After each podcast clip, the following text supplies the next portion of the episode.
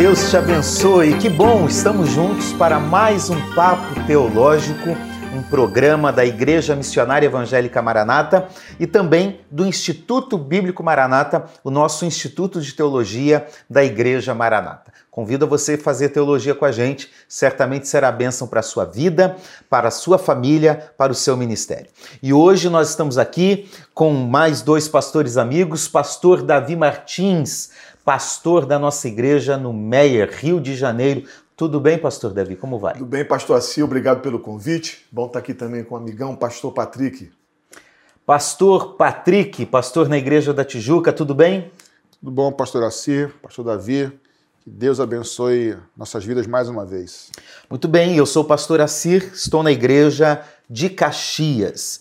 Uh, nós queremos lembrar a você a seguir a Igreja Maranata nas redes sociais, Facebook, Instagram, compartilhar isso com seus amigos, sua família, também se inscrever no nosso canal no YouTube e compartilhar esse vídeo. Você está assistindo agora? Compartilha com alguém aí, ajuda alguém a conhecer um pouquinho melhor sobre teologia, sobre a palavra de Deus. E hoje o nosso tema é a parte 2 do nosso programa. Já iniciamos há alguns dias e nós vamos dar continuidade falando sobre Atos, um livro para hoje. Qual a importância de Atos? Qual é a mensagem de Atos? E como nós, como crentes de hoje, como igreja de hoje, podemos ler e entender. Você, se tiver alguma pergunta, algum comentário, você pode deixar aí no nosso, nos comentários do canal do YouTube. E, e se for uma pergunta, nós vamos responder assim que possível. Uh, vamos começar orando. Quero hoje começar com o pastor Patrick, por favor. Amém. Vamos orar. Obrigado, Senhor, por esse espaço. Obrigado pelas nossas vidas, pelas vidas de cada um dos nossos irmãos que estão conosco. Pedimos que o Senhor nos ajude Amém. a crescer em conhecimento da tua palavra, Amém. através do livro de Atos. Que o Senhor abençoe não somente a nós, mas todos que estão conosco, Pai. Muito obrigado em nome de Jesus. Amém. Amém. Gente, já falamos sobre por que estudar o livro de Atos, já falamos o que nós cremos em relação ao livro de Atos, já falamos para quem Atos foi escrito, quando, como, enfim, já falamos várias coisas. Né? Mas hoje eu queria que a gente pudesse discorrer sobre uma, algo mais prático. Né? Como ler o livro de Atos? Qual é a importância desse livro hoje? E aí eu acho que nós temos que fazer um exercício de leitura bíblica. E gostaria de começar, pastor Davi, com você, lendo um dos textos mais conhecidos da Bíblia, um dos textos mais importantes do livro de Atos e que alguns, inclusive o reverendo Hernandes Dias Lopes diz, é o resumo do livro de Atos. Nós podemos começar com Atos capítulo 1, versículo 8, por favor? Podemos sim, cara, não sei se dá para focalizar na câmera, eu comprei é, é nem falar isso, lembrei aqui agora. Eu comprei o Novo Testamento na NA e eu li o livro de Atos, riscando tudo, rabiscando, circulando, anotando. Vira ele assim, ó, para a câmera ali, para sua câmera. Bem legal, olha aqui, ó. Para lá, para cá. Ah, para cá. Pra cá, né? Isso. Olha, isso é um. Foi, eu, costumo, eu costumo riscar minha Bíblia a, a lapiseira, a lápis. E eu comprei o Novo Testamento exatamente para escrever a caneta. Ele estuda. Foi muito Bíblia, bom. Não só ler, né? Ele estuda é, mesmo. Foi muito bom. Atos 1,8, né? Isso. Eu estou na NAA, nova Almeida atualizada, mas vocês receberão poder ao descer sobre vocês o Espírito Santo e serão minhas testemunhas, tanto em Jerusalém como em toda a Judéia e Samaria e até os confins da terra. Então, a, a, primeira verdade que nós temos sobre Atos é que Atos é um livro missionário. Missionário. Podemos dizer isso, gente? Sim. Sim. E serão minhas testemunhas. Vocês vão testemunhar de mim, né? Vão anunciar. E, e olha que interessante, porque eu fico imaginando os, os discípulos ouvindo isso. Tudo bem, Jesus, vamos anunciar em Jerusalém, porque até mesmo para ir na Galileia, que fazia parte de Israel, eles já tinham um certo um posicionamento assim, hum, deixa é. esse povinho para lá, né, a Galileia dos gentios. Agora imagine Jesus dizendo assim: olha, vai começar em Jerusalém, vamos na Judéia, mas nós vamos para Samaria e nós vamos para os e confins além, da, da, terra. terra. Será que eles tinham dimensão do que ia acontecer com essa promessa, né?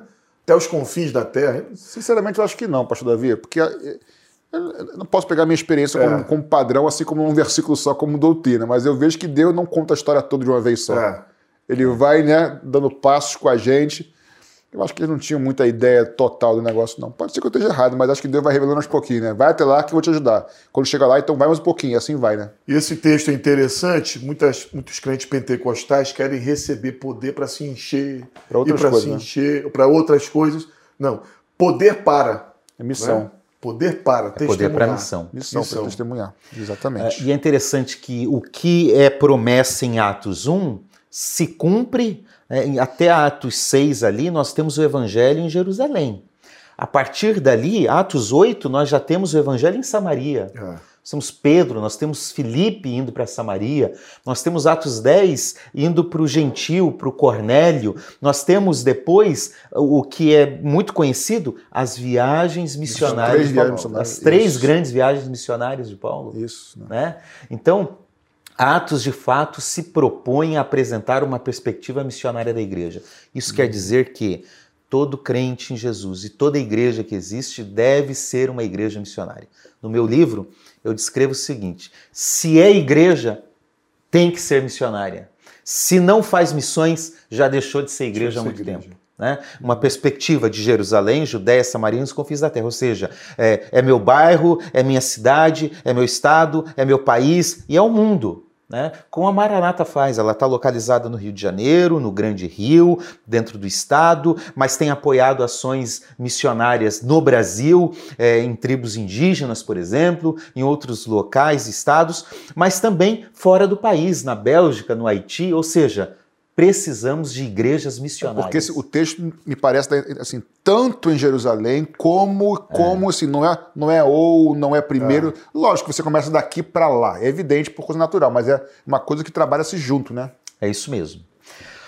Vamos ler outro texto, gente? É, podemos ler, Pastor Patrick, Atos capítulo 2, do versículo 1 ao versículo 4. Mais uma vez, um texto muito importante para nós e principalmente para nós de, de teologia e tradição pentecostal. Atos 2, dos versículos 1 até o 4, diz o seguinte: Ao cumprir-se o dia de Pentecostes, estavam todos reunidos no mesmo lugar. De repente, veio do céu um som como um vento impetuoso e encheu toda a casa onde estavam reunidos, sentados.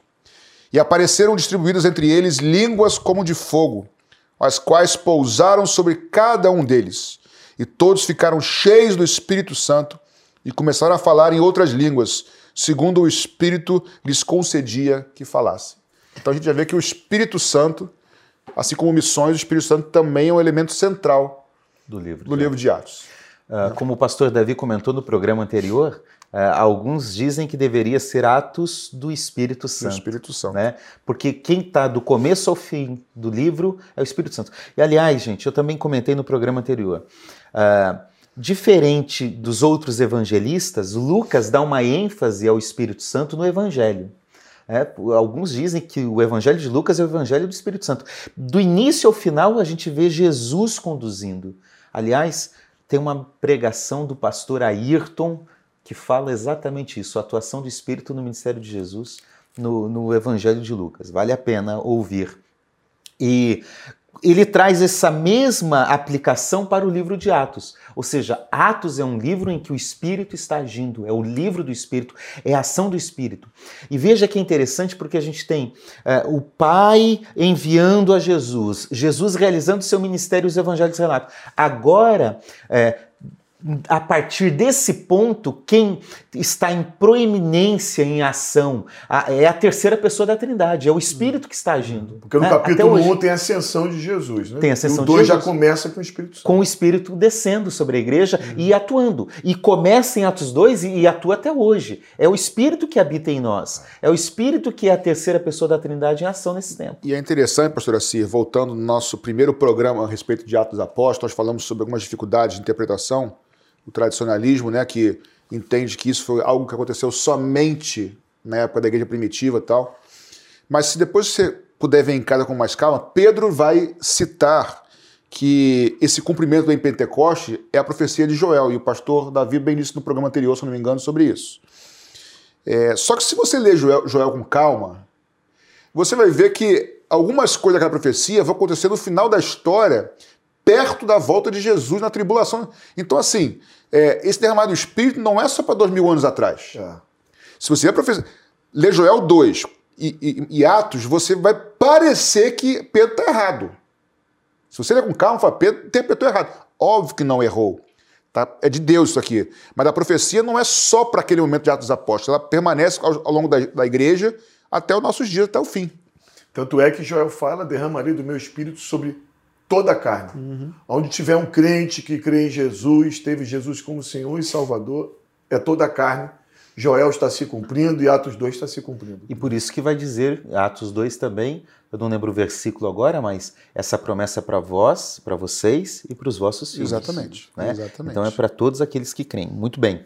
Uh, dentro dessa atuação, a gente tem uma atuação macro do Espírito, conduzindo a igreja, capacitando os apóstolos. Mas nós temos aí algo que é importante para nós, que é o relato da experiência do batismo no Espírito Santo.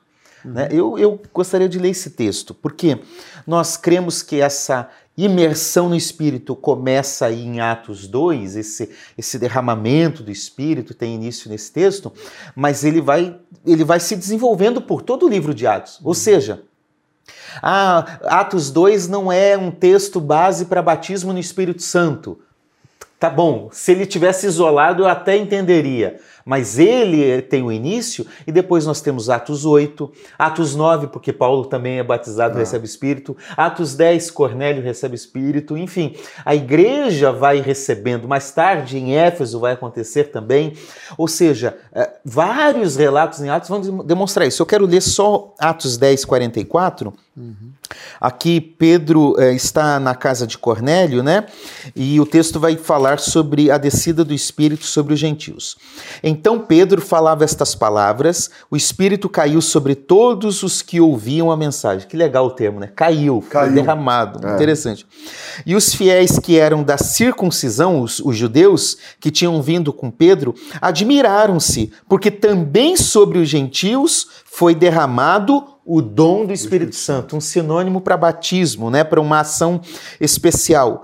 Pois eles o, os ouviam falando em línguas e engrandecendo a Deus. Ou seja, ao batismo há uma evidência inicial de línguas estranhas, como uhum. tinha ocorrido em outras situações. Pastor, assim, bem rápido para não sair do tema, mas acho que é importante.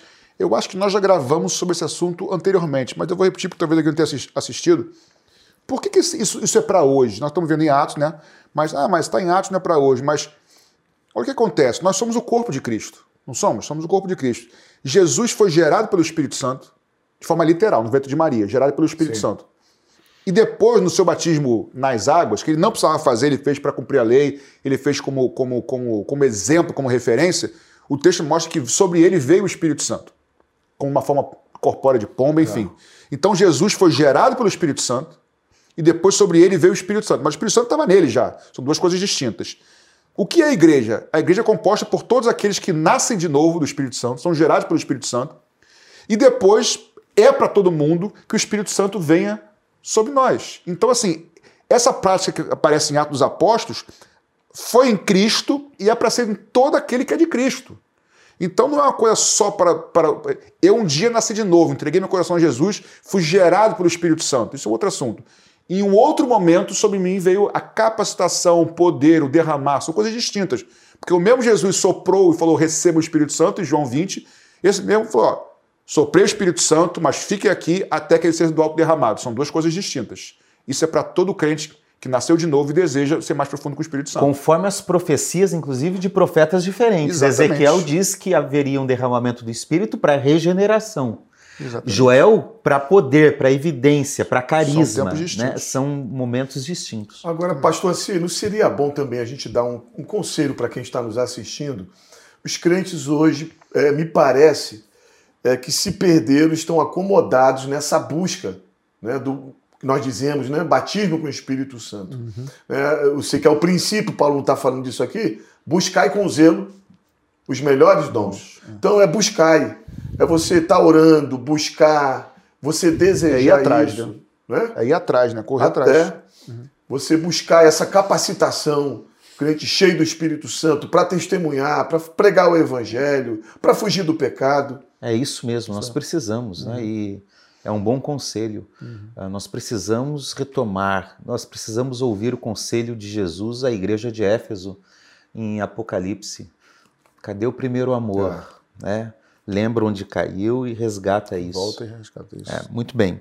Uh, Pastor Davi, o senhor pode ler Atos 13, capítulo 1, Versículo a, é, desculpe, Atos 13, versículo 1 até o versículo 3. Ah, esse texto, eu gosto demais desse texto. Havia na igreja de Antioquia profetas e mestres, Barnabé, Simeão, chamado Níger, Lúcio de Sirene e Manaém, que tinham sido criados com Herodes, o tetrarca, e Saulo. Ou seja, tinha uma equipe aqui abençoada de Deus. Enquanto eles estavam, como é que eles estavam? A postura deles, adorando o Senhor jejuando, de novo entra o Espírito Santo. O Espírito Santo disse: Separem-me agora a Barnabé e Saulo para a obra que os tenho chamado. Então, jejuando e orando, e pondo as mãos sobre eles, os despediram. Isso é muito legal porque a gente tem um relato de uma igreja é, gentílica, uma igreja de fora, não é a igreja de Jerusalém. Ah. Nós temos o início falando da igreja ali, o aspecto formal do surgimento da igreja, Atos 2, Uh, e, e, essa igreja que vai se espalhando, ela vai anunciando. Mas aqui em Atos, Atos 11, nós temos o relato de Paulo e Barnabé chegando em Antioquia e passando ali um ano, discipulando, ensinando. Então, Atos é um livro, gente, que vai falar da igreja. É, a, a, gente sabe, pastor Patrick, que há, há, uma história que antecede o povo de Deus no Antigo Testamento, é o povo de Deus, como a igreja é o povo de Deus hoje. Uhum. nós temos uma proto-comunidade, um anúncio de Jesus dizendo que edificaria sua igreja em Mateus no Evangelho de Mateus. Aí nós temos o, o, texto que você comentou, Jesus soprando o Espírito. João capítulo 20. Isso. João capítulo 20, ali estabelecendo já um grupo, ele vai acender os céus e aquele grupo já está, já recebeu o Espírito, ou seja, a igreja tem um início, uhum. mas é no livro de Atos que nós temos o surgimento formal, visível né? de, de, uma igreja é. reunida de um povo que tem oração coletiva, que tem preocupação missionária, adoração. que tem adoração conjunta. Veja que igreja é adoração comunitária, todos juntos.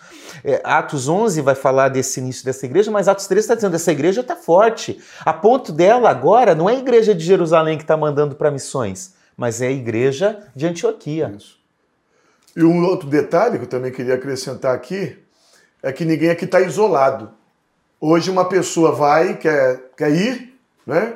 Qual é o teu pastor? Meu pastor é Jesus. Tudo bem, meu pastor é Jesus, mas não tem uma igreja por trás, não tem uma igreja enviando. É. Aqui eles estão reunidos, há uma comunicação, há uma comunhão, há uma adoração, há uma. Há uma unidade de propósito de pregar o evangelho. Isso. E é o próprio Espírito que pede para levantar para ele: ó, separai-me, separa para mim. Não é, não é separa para vocês. Separai-me a Barnabé e Saulo. Então tem importância de missões, tem importância do Espírito Santo, tem importância da igreja da enquanto comunidade, enquanto unidade, né? E é aqui que nós temos o relato do surgimento das principais igrejas do Novo Testamento.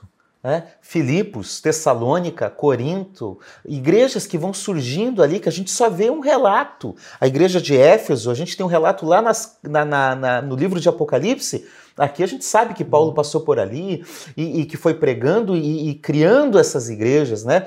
E as viagens missionárias são para isso. Eles passam, não é, pastor Davi? E depois ele Sim. volta supervisionando o que fez, não é isso? Tá, esse texto que você está falando está em Atos 16. Né? Eles. É, aqui. Texto interessante, né? Você, alguém, acho que foi John Maxwell que disse: tudo que você não supervisiona piora. Tudo que você supervisiona, a tendência é melhorar. Aí Paulo vai dizer assim, no versículo 36 do capítulo 15. Alguns dias depois, Paulo disse a Barnabé, olha que interessante, e a NAA fica até mais gostosa a, a, a leitura. Vamos voltar e visitar os irmãos em todas as cidades nas quais anunciamos a palavra do Senhor, para ver como eles estão. Você enviou alguém, você abriu uma igreja, você abriu uma, uma comunidade, uma congregação, você precisa estar lá de olho, voltando, supervisionando, ajudando. E o texto no versículo 41 uhum. vai dizer o que, que acontece, qual é a consequência dessa supervisão. E Paulo passou pela Síria, Síria e Cilícia, fortalecendo as igrejas. Então, Atos serve para nós como um manual. Manual. de implantação de igreja, de supervisão, supervisão de igreja e de crescimento de igreja. Né? Uhum. De 120 vai crescendo, crescendo, crescendo, crescendo, crescendo. Exponencialmente, e... né? Que, que, maravilha ler esse livro, realmente é uma benção, né? Muito bem, vamos para um outro texto. Pastor Patrick, Atos 2, 42 a 47. Atos 2, de 42 a 47. Um texto muito conhecido, aliás. Está né? aqui, é. E perseveravam na doutrina dos apóstolos e na comunhão, no partir do pão e nas orações. Em cada alma havia temor e muitos prodígios e sinais eram feitos por meio dos apóstolos. Todos os que criam estavam juntos e tinham tudo em comum, vendiam suas propriedades e bens, distribuindo o produto entre todos à medida que alguém tinha necessidade. Diariamente, perseveravam unânimes no templo e partiam o pão de casa em casa e tomavam as suas refeições com alegria e singeleza de coração, louvando a Deus e contando com a simpatia de todo o povo. Enquanto isso, o Senhor lhes acrescentava dia a dia os que iam sendo salvos. Igreja pressupõe vida em comunidade. Ninguém é igreja sozinho. Ninguém. Ninguém adora sozinho, ninguém fica sozinho, ninguém é igreja assistindo o culto da internet. Não, igreja é viver em comunidade, uhum. é adorar juntos, é temer juntos, é contar com a simpatia do povo, é, é, viver essa vida em comunidade, não é isso, gente? É a coisa mais linda da igreja. É, é a comunidade, a comunhão, o partir do pão, a alegria, sofrer junto, chorar junto, se alegrar junto. Eu queria saber como é que alguém. Eu até, até entendo uma pessoa que se entristeceu, quer se desviar por livre espontânea vontade. A gente gostaria que voltasse para o seio da igreja, mas até entendo a pessoa que saiu, está triste, sei lá, ótimo. Mas uma pessoa que não concorda com a igreja e é um desigrejado, onde que ele vai encaixar esse texto na teologia dele, se é que eu posso falar isso, né? Ele não consegue, ele não consegue, realmente não consegue. Porque esse texto não é um texto isolado, a gente percebe que essa era a vivência da igreja no Novo Testamento. Né? Uhum. Muito bem, gente. E o interessante, pastor Assir, que o que eles estão fazendo aqui são tudo princípios da igreja: comunhão, parte do pão, orações, louvando a Deus, simpatia do povo, fazendo o que eles precisam fazer. Aquilo que eles não podem fazer, Deus faz. O Senhor acrescentava dia a dia os que iam sendo salvos. Ou seja, é uma consequência da, da vida diária na igreja e Deus ia abençoando a igreja. Esse texto aqui é maravilhoso. maravilhoso. E, e, a gente percebe, indo para Atos 5, que havia disciplina na igreja. Quando há erro, havia, lógico que havia. Pedro agiu. Havia temor na igreja. Havia temor na igreja. Temor. Né? Uh, Atos 15 fala de uma reunião de líderes. Ou seja, quando surge um problema que tem caráter doutrinário, mas também prático, né, como que os gentios vão ser recebidos na igreja, os líderes se reúnem para discutir. Discutiram a situação. É. E, e, como é bom, aqui a gente pode reiterar, todas as quartas-feiras os pastores estão reunidos para uma conversa, para tratar de problemas, questões administrativas, mas muitas vezes questões doutrinárias. E tem devocional, devocional, tem... oração. Isso, isso compartilhamento de um com o outro, dificuldade, enfim. Como é importante também né, a liderança instituída dentro da igreja. É, eu vou ler aqui um texto, gente, que é Atos 3, porque esse é um texto também é, importante, que fala de um momento é, que não vai ser isolado no livro de Atos, mas que vai constituir toda a dinâmica do livro. É, Pedro e João estavam, estavam se dirigindo ao templo para a oração eles eram, ele estava sendo levado um homem coxo de nascença que diariamente era colocado à porta do templo, chamada Formosa, para pedir esmolas aos que entravam. Quando este homem viu Pedro e João que iam entrar no templo, pediu que lhe dessem uma esmola. Pedro, fitando-o juntamente com João, disse: Olhe para nós. Ele os olhava atentamente, esperando receber alguma coisa. Que interessante, né? Pedro, porém, lhe disse: não possuo nem prata nem ouro, mas o que eu tenho, isso lhe dou. Em nome de Jesus Cristo Nazareno, levante-se e ande. Coisa linda, hein? E ele levantou. né? o, Pedro não, o Pedro parece que não ora. Ele não fala, Senhor Jesus, é da tua vontade. Você vê a autoridade do Pedro, né? Em nome de Jesus. É, eu vejo a autoridade do Pedro, mas eu vejo também é, a sensibilidade da inspiração do, do Espírito Santo com Pedro de, certamente, assim, Porque tem algumas pessoas que Pedro passou e não curou. Foi. Sim. A Bíblia pode não relatar, mas certamente não curou a todos. Então, essa coisa de tanta intimidade com o Espírito Santo, de saber. Ele, não, ele falou por ousadia, mas certamente inspirado pelo Espírito Santo. Né?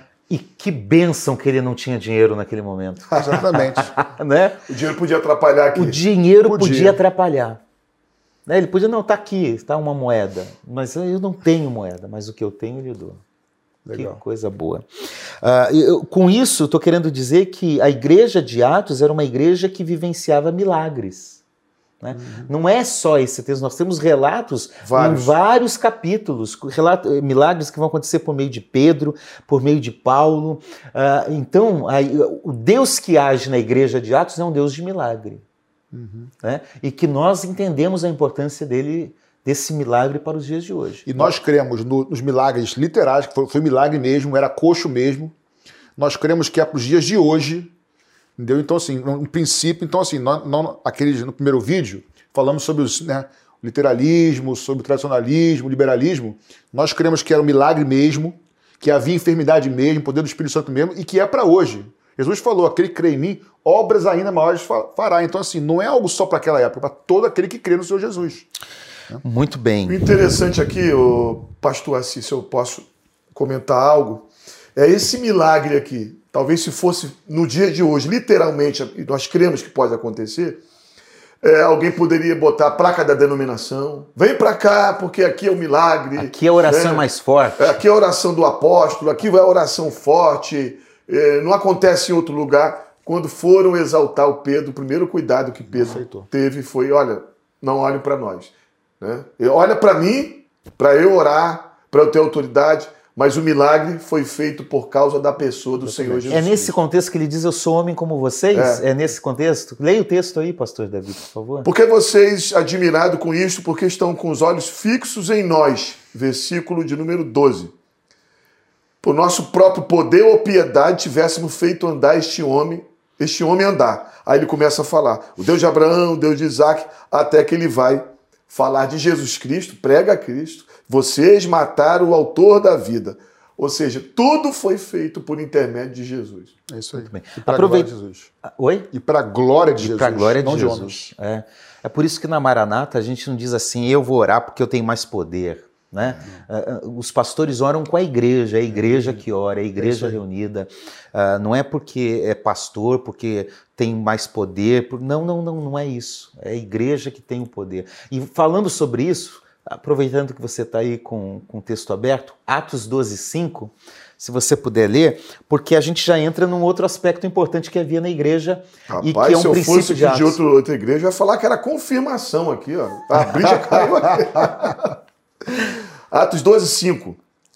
E assim Pedro estava guardado na prisão, mas havia oração incessante a Deus por parte da igreja a favor dele. Um outro aspecto fundamental da igreja primitiva oração, era uma igreja né? que orava. Oração, oração incessante.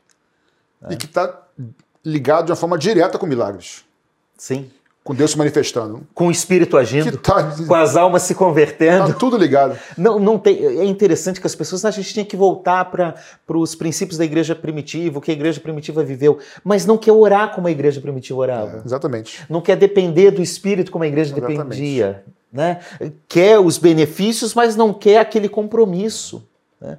Então nós precisamos de uma é igreja. O ônus e o bônus, né? Você quer só o bônus, só o que interessa, mas é. É tem, tem processo e, nisso. E né? esse texto da oração incessante está linkado no contexto anterior, aqui no mesmo contexto, né, no primeiro versículo, com uma derrota, uma aparente derrota. Com Tiago sendo morto. Com Tiago sendo morto. Ou seja, você está orando por alguma coisa, aí aparentemente não aconteceu o que você gostaria, você não pode parar de orar. Continua orando. É isso aí. É interessante que o texto diz que Pedro estava preso é, e ele não tinha sido ainda condenado, porque Herodes pretendia levá-lo e, e, e sacrificá-lo é, logo depois da Páscoa. Isso. Então você tinha a Páscoa, a, o período da festa dos pães sem fermento, e logo depois disso ele seria apresentado e para ser morto. Pelo que parece na narrativa, a igreja estava orando todos os dias da Páscoa, todos os dias da, da, das, da festa, e ele só poderia ser julgado depois. Então Deus agiu no último momento. Aleluia. No último é, oração interessante porque tem um episódio que você pode até me ajudar qual, qual é o capítulo que eu realmente não estou recordando, tentando aqui, não estou lembrando. Quando a gente grava, foge as coisas da cabeça, né? Que eles estão sendo perseguidos, aí Pedro vai orar. E Pedro não ora para deixar de ser perseguido. Pedro ora, Senhor, enquanto eles estão nos perseguindo, dá ousadia. nos dá ousadia para pregar a tua palavra e testifica ainda mais com sinais e prodígios. Ele não está pedindo para não, ser, não ser perseguido. Senhor, Quanto mais perseguirem, mais glorifica o teu nome, mais usa a gente. Irmão, isso é muito intimidade que com o ensinamento para nós. Muito né? ensinamento, né? Isso aí, né? É, ele pede ousadia para anunciar a palavra. E para Deus testificar com sinais a palavra pregada, entendeu? Muito bom, muito bom. Gente, entrando nesse aspecto, então, pastor Patrick, por favor, leia Atos 5, 42. Atos 5, preciso de alguns segundos, mesmo sendo tecnologia, Atos capítulo 5, versos, por favor. 42 verso 42. É, 5,42 diz: E todos os dias no templo e de casa em casa não cessavam de ensinar e de pregar que Jesus Cristo, ou que Jesus é o Cristo. Todos os dias no templo e de casa em casa, eles não cessavam de pregar que Cristo é o Senhor, que Jesus é Cristo. Ou seja, a igreja de Atos é uma igreja que prega a palavra. É, uh, e aí a gente vê a, a centralidade da, da, da, palavra na vida da igreja primitiva. Posso ler o verso anterior, 41? Pode, pode. Diz, aí vai contextualizar, né? E eles se retiraram do sinédrio muito alegres por terem sido considerados dignos de sofrer afrontas por causa do nome de Jesus. E que todos maravilha. os dias pregavam de casa em casa e no templo que Jesus é o Cristo. A pregação deles era que Jesus é o Messias, Jesus é o Cristo. Central em Cristo, muito e, bom. E eu gosto ali que Atos 6, 7, Atos 12, 24, Atos 13, 49, Atos 20, eu não lembro qual versículo, diz assim: E a palavra do Senhor crescia e se fortalecia. E a palavra do Senhor crescia e se espalhava. Lucas tem tanta certeza que é a palavra que cresce, que ele usa essa expressão, não diz, e o número está aumentando apenas, ele está dizendo, é a palavra, é a palavra. que está crescendo. Não é? como nós precisamos de igrejas fundamentadas na palavra. Nós não podemos é, cair nesse erro de deixar a igreja perceber que a palavra não tem a parte central da igreja. Nós precisamos pregar palavras, precisamos falar de Jesus. E olha, o crente sério, firmado mesmo, ele quer, quer uma igreja que ensine a palavra de é Deus. É isso aí. Eu fico triste, eu estou lendo aqui, você leu, não cessavam de ensinar e de pregar que Jesus é o Cristo. Com algumas igrejas, eu falo muito isso na Maranata do Meia, é, valoriza, no Meia nós temos uma boa estrutura de escola bíblica dominical, como temos em várias Nossa igrejas, aqui na Tijuca, em Campo Grande, nosso povo Nossas igrejas valoriza têm, é isso. Valiosa. Eu fico triste porque muitas igrejas têm deixado esse ensino sistemático da palavra, deixado de ter o estudo bíblico, o estudo da escola dominical, e aqui você mostra isso. Ensinavam no templo e de casa em casa, ensinavam a palavra de Deus. Isso aí. Aquele texto da ousadia, Atos 4, 29 4, a 31. É, é tremendo esse texto. É, é um texto é um muito grande bonito. ensinamento para gente. Muito bonito. Muito bem, eu quero ler um texto, eu quero só reiterar um texto que a gente já leu, na verdade, que é Atos 1.8, que é um texto central uh, aqui de, do livro de Atos. Ele diz: Recebereis poder ao descer sobre vós, o Espírito Santo, e vocês serão minhas testemunhas. É isso aí. Às vezes, pastor, as pessoas confundem a pregação como o querigma, né? aquela pregação do púlpito. Pública, né? A pregação pública, Isso. com a pregação pessoal, com a evangelização individual. E a gente precisa separar. Por quê? A ênfase que o livro de Atos está dizendo é que todo cristão que recebe o poder do Espírito, ele é capacitado para pregar como uma testemunha. Uhum. Testemunha é aquele que relata o que viu, o que ele, o que ele percebeu, o que aconteceu com ele. E, então, todo crente, ele não precisa ser pastor pregando no púlpito, ele pode ser uma testemunha de Jesus. Perfeito. Aconteceu com a samaritana. Acabou de se converter, de se entregar, conhecer Jesus e saiu pregando. Vem ver aquele que eu conheci, né? É. é exatamente isso aí. É isso aí. Eu gosto muito do cego que foi curado por Jesus. Perguntaram para ele assim: ele era pecador, ele era pecador, e já começou a pregar. Olha, se era pecador, eu não sei. Mas o que eu sei é que eu era, era cego, cego, e, e agora hoje eu vejo. vejo. Ou seja, já Ou começou seja, a testemunhar. Fez na minha vida. Fez na minha vida. É, testemunho é isso. E, e testemunho pressupõe anúncio, fala. Eu preciso anunciar o evangelho. Eu tenho pregado às vezes lá em Caxias e, e, e falado isso. Olha, evangelização pressupõe anúncio do quê? Que Jesus veio, viveu, morreu, ressuscitou para perdoar os nossos pecados e eu preciso me arrepender. Isso é evangelização. Isso é pregação do evangelho. Uh, pregação do evangelho não é não venha para a igreja que você vai ficar rico e todos os teus problemas serão resolvidos. Isso não é pregação do evangelho. Então, pregação do evangelho, testemunhar é testemunhar sobre Jesus, sobre a obra da cruz, sobre a vinda de Cristo, sobre a toda a obra dele. Uh, agora, é, isso é algo fundamental. Mas também é importante lembrar que eu posso testemunhar com o meu comportamento. Uhum. Alguém disse evangelize sempre quando necessário fale. Eu discordo não, disso. Não é isso. Evangelize sempre falando e sempre seja uma testemunha pelo seu comportamento. Exatamente. Podemos ler um texto, pastor Davi, é, Atos 19, 15? Você ia comentar alguma coisa, pastor Patrick? Não, eu só falar que, assim, eu penso uma coisa muito específica, pastor Assi. As pessoas que não, que não são cristãs e tal, você, se você fala, ah, Jesus existiu, a pessoa até acredita. Jesus morreu numa cruz, ela até acredita. Jesus ressuscitou, aí ela tem dificuldade de acreditar, é difícil. Por quê? Porque o Jesus vivo a gente só prega com a nossa vida. Eu só mostro para o outro que Jesus está tá vivo quando eu mostro as transformações reais na minha vida. Isso é testemunhar.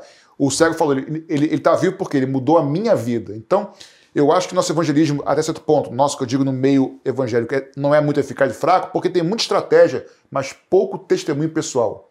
Não é o que eu ouvi falar, o que ele fez na minha vida. Isso é muito importante. Cara. Muito bom, muito bom. Atos 19, 15. Esse texto é interessante porque judeus exorcistas que não tinham encontro com Cristo, né? Foi se meter num lado espiritual aqui perigosíssimo.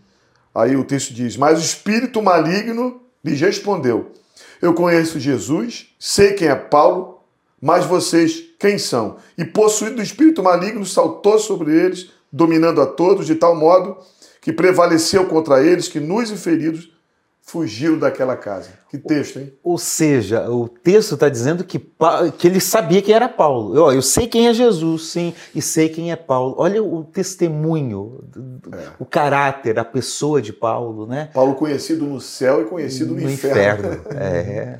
Que coisa maravilhosa. Mas a verdade é que quem é conhecido no céu, inevitavelmente é conhecido no inferno. É verdade. A verdade é essa. É verdade. Então veja, dentro da evangelização, eu acredito que pressupõe também uma decisão. Veja que Atos, Jesus termina os evangelhos dizendo: olha, vão lá, façam discípulos, batizem em nome do Pai, do Filho e do Espírito Santo. Atos cumpre isso. Vamos ler, pastor Patrick, Atos 2, 37 a 41, por quê? Quando alguém recebe o anúncio do evangelho, a pregação da palavra, eh, e gera arrependimento, gera conversão, automaticamente gera identificação marcada pelo batismo. Atos 2, 30 e? 37 a 41. A 41, diz assim. Quando ouviram isso, ficaram muito comovidos e perguntaram a Pedro e aos demais apóstolos: Que faremos, irmãos? Pedro respondeu: Arrependam-se e cada um de vocês seja batizado em nome de Jesus Cristo para a remissão dos seus pecados e vocês receberão o dom do Espírito Santo. Porque a promessa é para vocês, aí o texto, pastora Cirra. Porque a promessa é para vocês, para os seus filhos e para todos que ainda estão longe, isto é, para todos aqueles que o Senhor nosso Deus chamar. Com muitas outras palavras, deu testemunho e exortava, dizendo: Salve-se desta geração perversa. Então os que aceitaram a palavra de, de, de, Pedro foram batizados, havendo um acréscimo naquele dia de quase 3 mil pessoas. Então a importância do batismo, né, claro aqui nesse texto, e não só isso, a importância que esse princípio do batismo, como os, como os outros do Espírito Santo, ele não é só para aquela geração, mas é para os filhos, para os netos e para todos aqueles, aí eu incluo a mim, pastor Davi, pastor Assi e a você, que o Senhor chamar. Então esses princípios são para hoje. No caso aqui do batismo também, com certeza, né? Muito bem. Foi uma colheita, né? Quase Foi. 3 mil pessoas. Muita gente. E todas batizadas. Imagine que cenário maravilhoso. Não dava enxerei, não dava. Uh, eu vou ler Atos 6, 1 a 7. Já falamos sobre esse texto em alguns momentos do programa, mas é importante ler para destacar aqui. Naqueles dias, aumentando o número dos discípulos, né, 3 mil, 5 mil e assim por diante, houve murmuração dos helenistas, ou seja, dos cristãos gregos, contra os hebreus, os cristãos judeus, porque as viúvas deles, dos gregos, estavam sendo esquecidas na distribuição diária de alimento. Então, os doze convocaram a comunidade dos discípulos e disseram: não é correto que nós abandonemos a palavra para servir às mesas. Por isso, irmãos, escolham entre vocês sete homens de boa reputação, cheios do espírito e de sabedoria, para os encarregarmos desse serviço. Com isso, eu quero dizer que Atos descreve a importância do serviço. Uhum. Né? É aqui que nós temos a escolha dos, dos diáconos. Diácono. E aqui o termo servir é diaconel, né? é diaconia, é, é serviço, é trabalho, é servir às necessidades da igreja, da comunidade, das pessoas. Né? Uhum. Então, a, a igreja é um lugar de serviço. Com certeza. Alguns acham que igreja é lugar de ser visto. É. Mas não, é de serviço. serviço, é. né? Muito bem. Ou então, só o que, que essa igreja pode me dar? Que benefício, uhum. né? Eu gosto muito do pastor Paulo, quando vai orar por alguém que está chegando, ele olha, que essa igreja seja bênção na sua vida, mas você também seja bênção na vida dessa igreja. Amém, isso aí. Né? O gente precisa mostrar o seu talento, colocar o seu talento em prática. Aqui já está mostrando isso. E o critério para escolher os diáconos, né? Que é interessantíssimo que até para fazer um trabalho que muitos considerariam inferior, que não é o que o texto está dizendo, é. o texto só está dizendo que os apóstolos falando, nós vamos cuidar da pregação e da oração e vocês vão cuidar do serviço. Tudo é importante, cada um no seu lugar, é. né? Mas para fazer o critério para elaborar o serviço às mesas, para realizar o serviço às mesas, é, é, cheio de espírito, é boa reputação. Uhum. Ou seja, tem que ser gente de gabarito mesmo, comprometida com Jesus, com a igreja. Os pré-requisitos são, são espirituais, né? não são só naturais. Né? Não são habilidades apenas. Nós vemos algumas profissões, acontece muito isso aí em atletas de, de, de time de futebol, faz alguma coisa errada lá fora, aí o clube diz assim: olha, não tem nada a ver com a vida pessoal do atleta. É, é uma, uma instituição uhum. né, da sociedade, mas na igreja não. Na igreja nós temos tudo a ver. Nós precisamos que a pessoa que trabalha aqui, que ministre aqui, que venha servir a comunidade, ela tenha um testemunho pessoal lá fora. Muito bem. Muito bem. Pastor Davi, o senhor pode ler, por favor, Atos capítulo 4, versículo 32 até o 36? Porque aí Atos 4 vai repetir novamente como viviam os convertidos, né, os primeiros cristãos. Mas vai destacar uma ação dos cristãos que é muito importante também. 4,32 de Atos, da multidão dos que creram era um coração e a alma. Ninguém considerava exclusivamente sua nenhuma das coisas que possuía. Tudo, porém, lhes era comum. Com grande poder, os apóstolos davam testemunho da ressurreição do Senhor Jesus. Em todos eles havia abundante graça. Não havia nenhum necessitado entre eles, porque os que se possuíam terras ou casas, vendendo-as, traziam os valores correspondentes e os depositavam aos pés dos apóstolos então se distribuía cada um conforme a sua necessidade. Ou seja, nós temos aqui uma igreja que ofertava voluntariamente. E generosamente também. E generosamente. Isso, exatamente. Né? Uh, isso é importante. É claro que ele está atribuindo a oferta a uma necessidade ali específica, mas aqui está um princípio fundamental de oferta, de liberalidade, de voluntariedade, de gratidão, de, também. de, gratidão, de fidelidade, de compromisso com a igreja, de compromisso comunitário com a igreja. Uhum. Oferta faz parte da vida cristã. Isso. E hoje em dia, pastor Assi, a gente está num tempo tão difícil com relação nessa área específica de dinheiro na igreja, né? Que a gente corre o risco de ir para dois extremos que eu considero ser errados, dois extremos. O primeiro é como muitas pessoas, muitas igrejas, não todas, nem a maioria talvez, mas onde posso falar sem medo de errar e sem medo de ser agressivo, onde são lobos roubando a igreja, homens saqueando a igreja, saqueando o povo, prometendo coisa que Deus não prometeu, é, fazendo, vinculando dinheiro a, bênção, enfim, extorquindo o povo de Deus. E aí, talvez, para combater isso, o outro lado tem pessoas que começam a observar: isso está errado, isso está errado. E aí, para combater, vai para o outro lado, dizendo: então não tem mais dízimo, não tem mais oferta, porque eu acho que tem dois que ter extremos. dois extremos equivocados. Né? E isso acontece muito. Então, assim, a gente tem que ser centrado, equilibrado, de saber que nós não compramos bênção, É, minha vida com Deus não tem a ver com dinheiro. Agora, o meu coração tem a ver com Deus, minha generosidade, minha gratidão, meu entendimento, tudo que eu tenho vem dele. E aí ser bondoso e tal. Mas eu não compro benção, eu não barganho Boa. com Deus. Mas os princípios de oferta, de dízimo, dízimo diz respeito à primícia, Oferta de respeito, você citou aí, generosidade, bondade. Então, então os princípios de oferta e de dízimo são bíblicos, sim, na sua igreja, onde você é alimentado. Sem comprar, mas com coração grato a Deus, né? Importante isso. Aproveitando que você está empolgado, está falando, por favor, abra em Atos capítulo 20, versículo 17. Atos 20, 17. Que, está empolgado, nós... pastor? Tá, tá. Falou assim com uma ênfase. 20, 17 diz o seguinte. É, de Mileto, Paulo enviou uma mensagem a Éfeso pedindo aos presbíteros da igreja que se encontrassem com ele. Só isso ou Só isso. Só isso.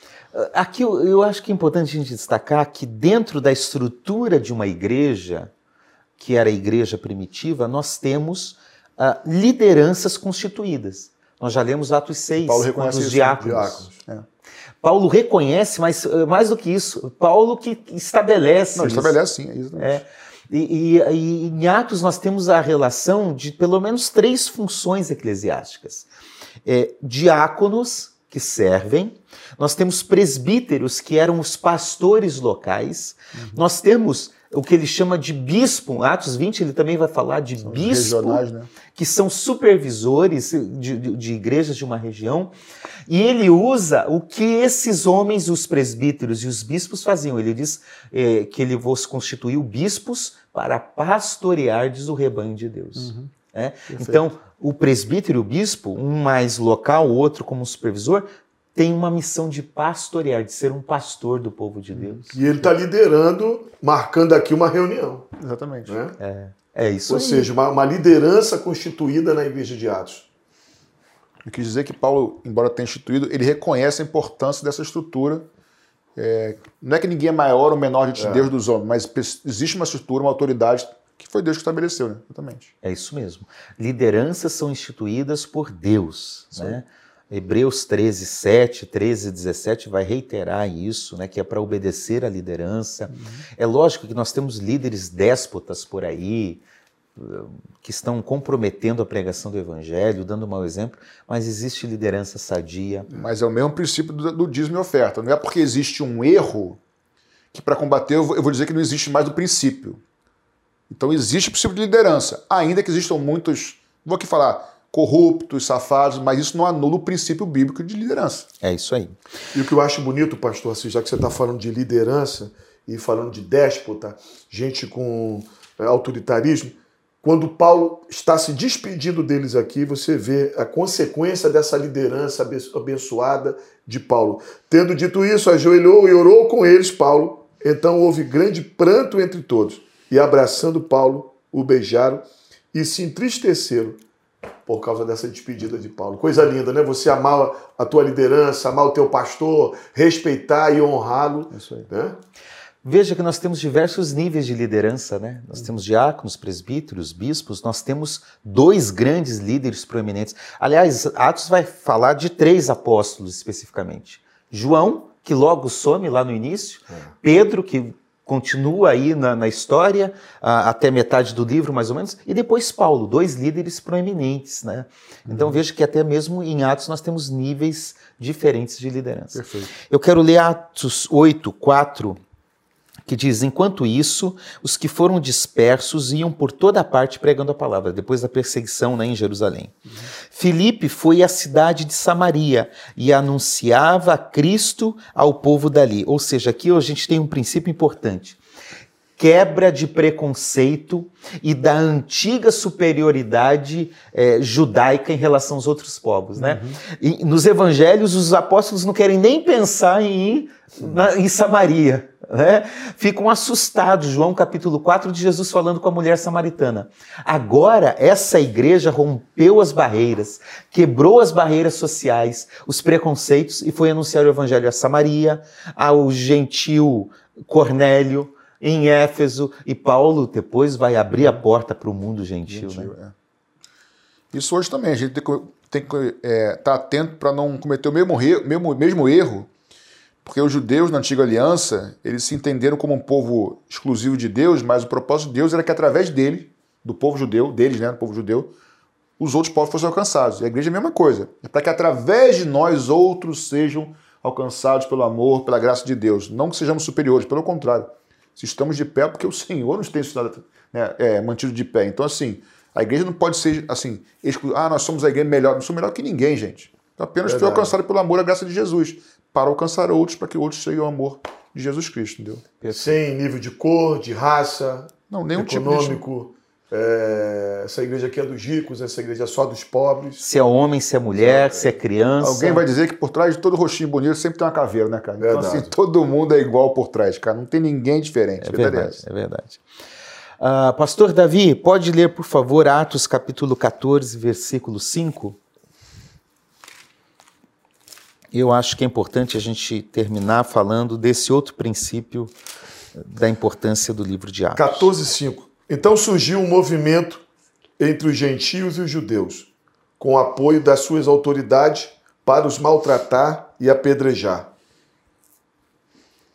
Ou seja, o que nós temos aqui, é, durante todo o livro de Atos, é uma preparação, mais do que uma preparação, é um enfrentamento de perseguição. Né? Você já comentou um pouco, o pastor Patrick, nós já falamos de forma geral, mas a igreja de Atos enfrentou a perseguição inicialmente, capítulo 4 e 5, dos judeus, dos religiosos. Atos 12 já chega com Herodes matando Tiago, como você falou, pastor Davi, depois quer matar Pedro. Paulo vai ser perseguido depois, tanto por religiosos quanto pelo Estado também. Ou seja, perseguição é algo que fazia parte. Do começo ao fim de Atos. Do começo ao fim de Atos. E, e, Apocalipse é escrito também nessa perspectiva né, de perseguição, de, de, de afronta, de perigo da, da, perseguição do Império Romano. Ah, mas o foco deles não estava em não, não, ser perseguido. Lógico que eles não queriam ser perseguidos. Ninguém, ninguém, quer. ninguém quer. Mas ninguém... o foco deles estava na comissão de Jesus. Eles queriam ser fiéis ao, Fiel ao à Senhor. pregação. Isso é muito legal, né? Vamos ler aquele texto então de Atos 4, 26. Pastor Davi, por favor. Davi. Uh, Atos 4, é, versículo 26, se eu não me engano, que eu falei, não foi? Ou 20, 26 e 27, acho que é isso. Ou é 28 e 29. A oração de Pedro, não? É, que é a oração de Pedro. Agora, Senhor, olha para as ameaças? Isso, isso aí, né? Isso aí, isso aí. É... Eu vou começar aqui no 27. Porque, de fato, nesta cidade, Herodes e Pôncio Pilatos com gentios e gente de Israel se juntaram contra o teu santo servo Jesus a quem ungiste, para fazer tudo o que a tua mão e o teu propósito predeterminaram. Agora, Senhor, é a oração dele. Olha para as ameaças deles. Texto lindo, né? Você comentou. Uhum. E concede aos teus servos que anunciem a tua palavra com toda a ousadia. Verso 30. Enquanto estendes a tua mão para fazer curas, sinais e prodígios por meio do nome do teu santo servo Jesus. Que coração desse, desse Pedro. Meu cara. Deus. Que Deus nos ajude, porque eu não sei vocês, eu não sou de conspiração nenhuma, uhum. mas eu acho que em pouco tempo, em poucos anos, nós estaremos vivendo uma perseguição religiosa no Brasil. Posso falar uma coisa aqui? Pode, qualquer coisa depois a gente corta. É, não corta não. nós somos o corpo de Cristo. Jesus, em toda a sua vida, ele sempre foi rejeitado de forma geral, pelas instituições, pelo governo, enfim, sem. Pelo povo. Pelo também. povo. Mas teve dois momentos da sua vida onde ele foi a perseguição contra Jesus, a sua oposição foi mais intensa. Quando ele nasceu, saiu a ordem para matar os primogênitos, ele teve que se esconder, e na sua morte. Com a igreja a mesma coisa. As maiores perseguições foram no início da igreja, Atos dos Apóstolos, e vai ser agora no final da igreja porque nós somos o corpo de Cristo.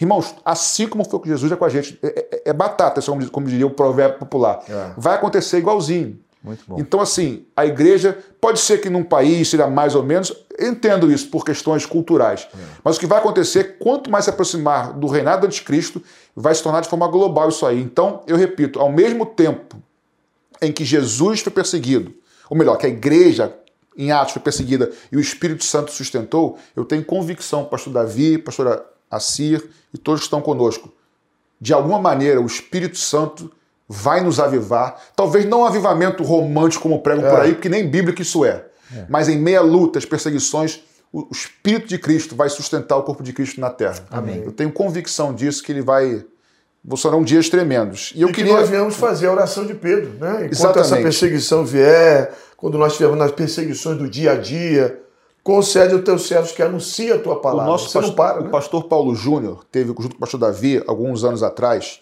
numa conferência missionária na Tailândia.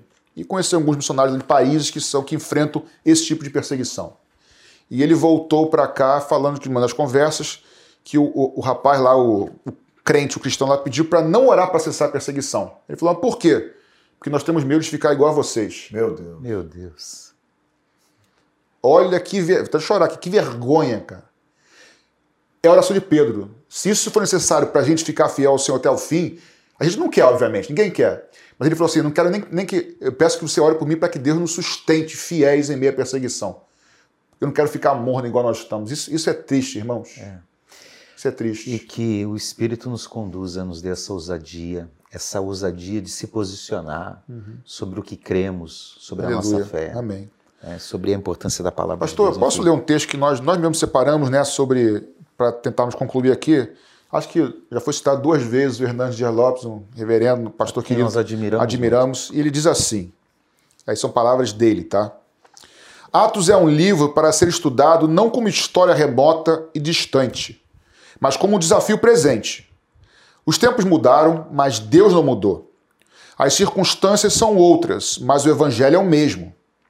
Estudar o livro de Atos, portanto, é nutrir o nosso, nosso coração com a expectativa, ou melhor, com a perspectiva de novos avivamentos que coloquem a igreja no trilho da verdade e firmem seus passos no caminho. Hernandes Dias Lopes. Muito bom. Muito bom. Muito, Muito, bom. bom. Muito bem, gente. Terminamos então. Espero que tenha sido bênção para você, que você possa amar o livro de Atos, ler ele. Ó, em um mês você pode ler, se ler um capítulo por dia. Vale a pena conhecer mais. Use a experiência do pastor Davi aí. Presta aqui para mim, por favor, pastor, o livro de Atos aí todo marcado. Olha aí, ó, que coisa maravilhosa, tá vendo? Faça isso. Né? Tinha gente que dizia assim: não posso uh, rabiscar a, a Bíblia, né? É, é, é, rabiscar a boca de Deus. Né? Não tem nada a ver isso. Pode sim, faça comentário. Aliás, deixa eu aproveitar e falar: existe uma Bíblia chamada Bíblia Jornada, que ela tem espaço para você fazer comentários. Né? Então vale a pena. E isso vai te edificar. Como é bom você retomar a leitura, né, Pastor Davi? Isso. E, e ver o que você escreveu. Escreveu, aí. você lembra de situações da tua vida, o que o texto te falou. Muito bem. Pastor Davi Martins, o senhor pode fazer uma oração para nós terminarmos? Posso sim, pastor. Sim, quero agradecer tá, pela presença, estar junto com vocês dois. Para mim é uma honra. E eu queria deixar para vocês, não fala que é heresia, não, tá? Vou finalizar aqui. Atos dos Apóstolos, versículo 32 do capítulo 28. Se você for abrir, abrir aí na sua Bíblia, não tem esse versículo e vai até o 31.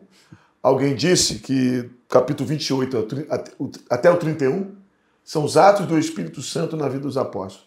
Versículo 32 em diante, se você me permita, pode ser os atos do Espírito Santo na minha vida e na sua vida.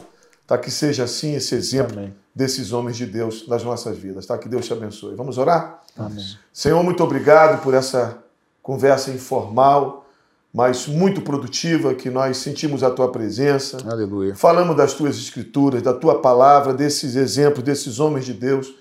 Muito obrigado, Jesus, por tudo que nós falamos, que possa dar fruto a 30, a 60 e a 100 por um nas nossas vidas e na vida de quem nos assistiu. Nós oramos, te agradecemos, no nome de Jesus. Amém. Amém. Amém. Meus irmãos, quero lembrar que esse programa ele é patrocinado, apoiado pelos membros da Igreja Missionária Evangélica Maranata, a quem nós somos gratos. Então, quero convidar a você a continuar sendo fiel. Você pode ofertar, dizimar, você pode enviar através das contas bancárias que estão aparecendo na sua tela. Você pode também usar o QR Code, você pode fazer um Pix, enfim, tem diversas formas que você pode contribuir para que possamos continuar levando esse programa ao ar e abençoando a vida de muita gente por meio dos ensinos da palavra de Deus. Gente, bom estar com vocês. Prazer. Uh, Pastor Davi, volta logo. Vamos marcar um outro, né, para trazê-lo uh, ao nosso papo teológico aqui. Foi bênção. Obrigado, obrigado pastor pela Ciro. presença, Obrigado. tá bom? Muito. E que Deus abençoe a sua vida, a sua família de forma especial, em nome de Jesus. Deus abençoe. E Deus até o abençoe. próximo programa. Tchau, tchau. Tchau, tchau.